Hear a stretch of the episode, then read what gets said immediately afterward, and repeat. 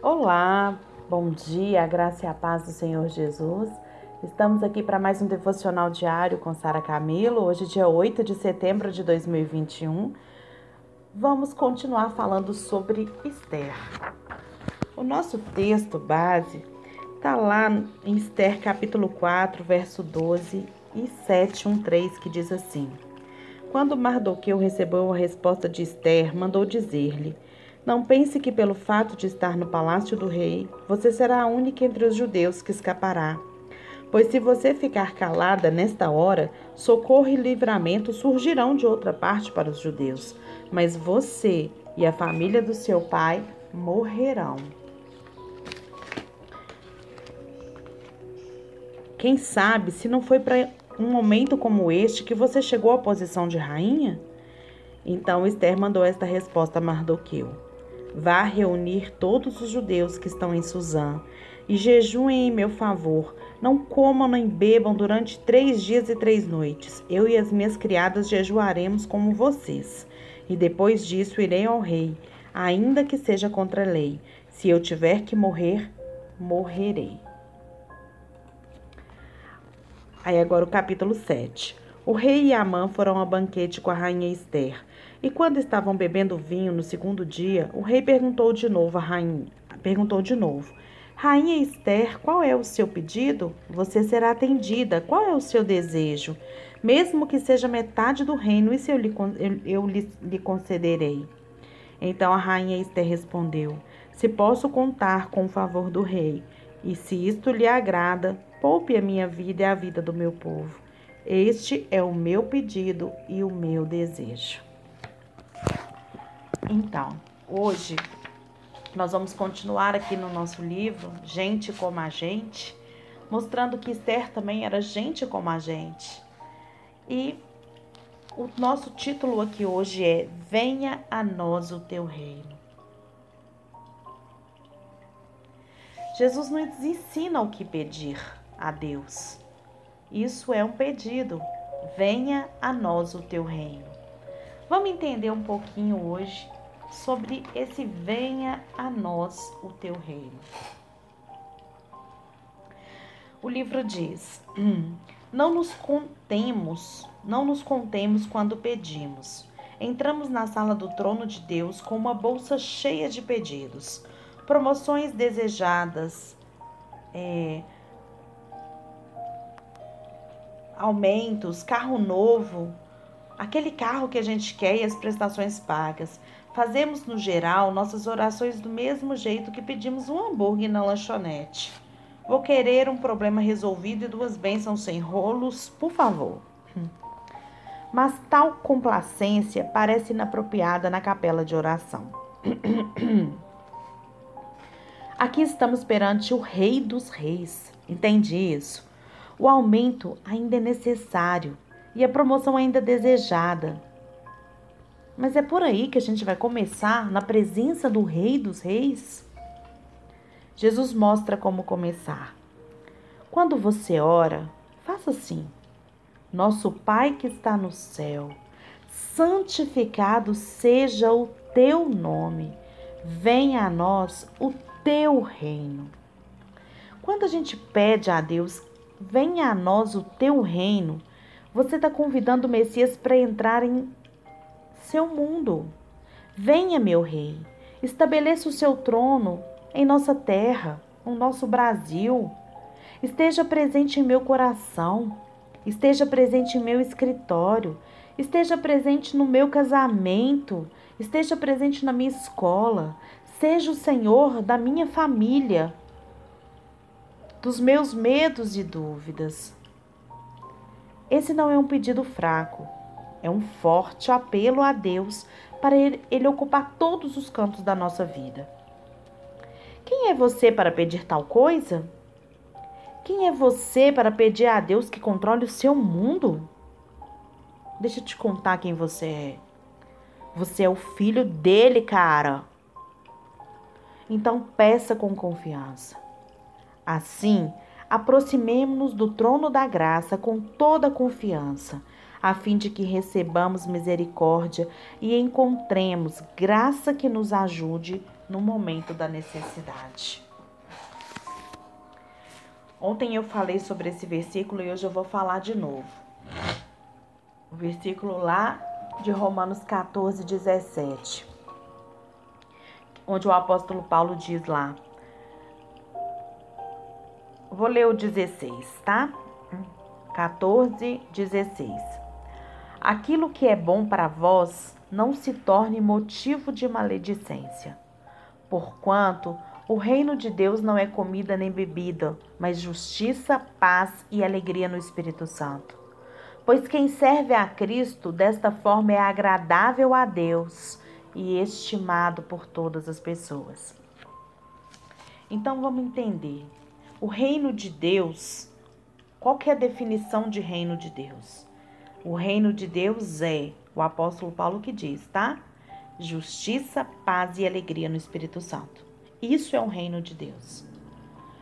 Ele fala antes de comida e bebida, as coisas exteriores.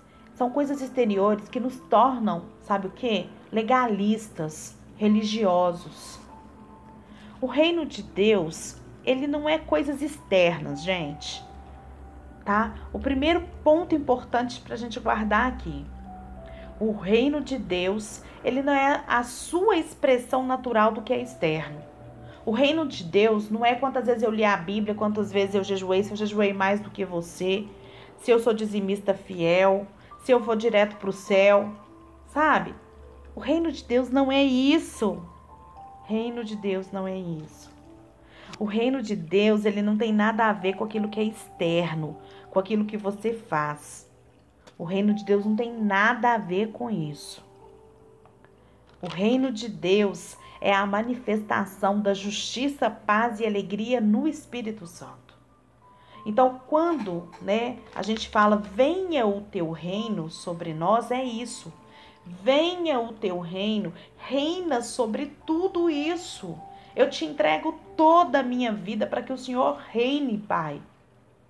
Para que o Senhor reine, Senhor Jesus, e manifeste através do teu Espírito Santo que está em mim que me foi dado através da morte e ressurreição de Jesus Cristo. Quando eu fui elevado à categoria de filho de Deus, a justiça, a paz e a alegria. É isso. Justiça, paz e alegria não minha, mas no Espírito. Amém? Por isso nós devemos clamar Reina sobre mim, Senhor. Reina, Espírito Santo de Deus, sobre a minha vida. Então a gente entende que o reino de Deus não é sobre fatores internos que se expressam por fatores externos. O reino de Deus é sobre fatores internos que se expressam sobre fatores externos. Deu para entender isso? O reino de Deus, ele é dentro de você. E você vai expressar esse reino através das suas atitudes, das suas ações e reações, através do seu caráter, através do seu temperamento. Mas o que é justiça? A Bíblia diz que reino de Deus é justiça. Justiça é uma forma reta diante de Deus.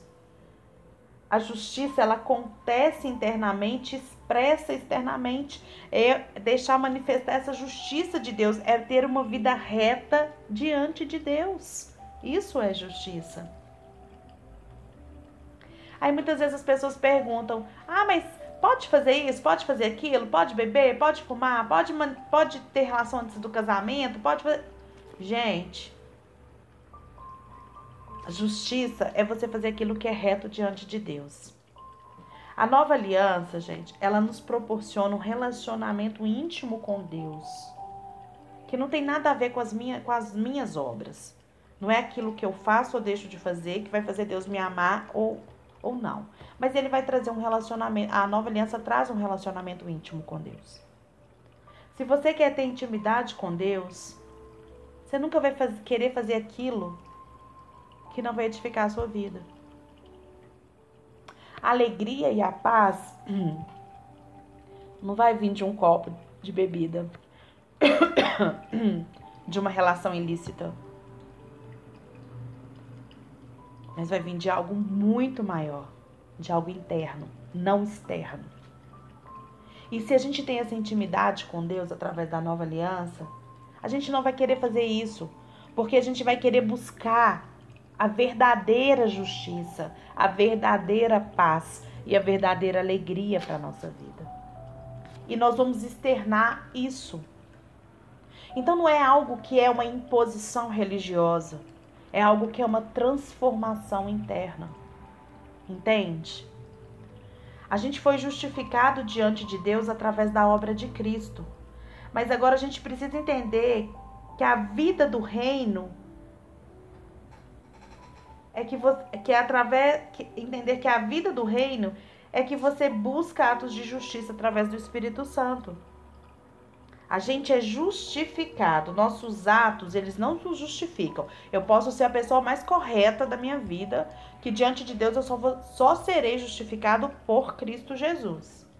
Então, os nossos atos, eles não nos justificam diante de Deus. E eu tenho que entender isso. Só Cristo me justifica. Mas os meus atos de justiça me, me fazem viver o reino de Deus. É o que eu quis dizer aqui. Que a vida do reino essa busca por esses atos de justiça através do Espírito Santo. O que é justiça? Uma vida reta diante de Deus. Então, quando eu peço, né, como o Max Lucado está explicando aqui, eu peço, venha a nós o teu reino, é isso que eu estou dizendo para ele. Pai, faz transformar, faz expressar, faz superabundância, traz superabundância desse reino para minha vida. Porque eu não quero ser mais reinado pelo meu ego, pela, pela minha razão. Eu quero ser, Pai, totalmente reinado pelo Teu Espírito Santo. E aí há a transformação. E aí o reino de Deus vai ser trazido para ser aplicado em todo o Brasil, em toda a terra, na sua família, no seu trabalho, no seu casamento porque é Ele que vai estar reinando sobre a sua vida. Pense nisso nesse dia e tome a decisão de orar, clamando ao Espírito Santo de Deus, pedindo a Ele para que reine na sua vida. Diga a Ele, Pai, reina sobre essa área. Eu não sei qual a sua dificuldade, o que, que você precisa de mudar na sua vida, mas eu sei que você já sabe. Então apresenta essa área e pede Deus para reinar nela. Você vai ver que vai começar a fluir fruto de justiça, atitude de justiça. E que o reino de Deus vai começar a ser implantado, não por espada, não por grito de ódio, não por quem tem mais razão ou deixou de ter. Mas o reino de Deus ele flui naturalmente, como um fruto numa árvore. E é assim que ele quer lidar com você. Ele te ama muito, pode ter certeza.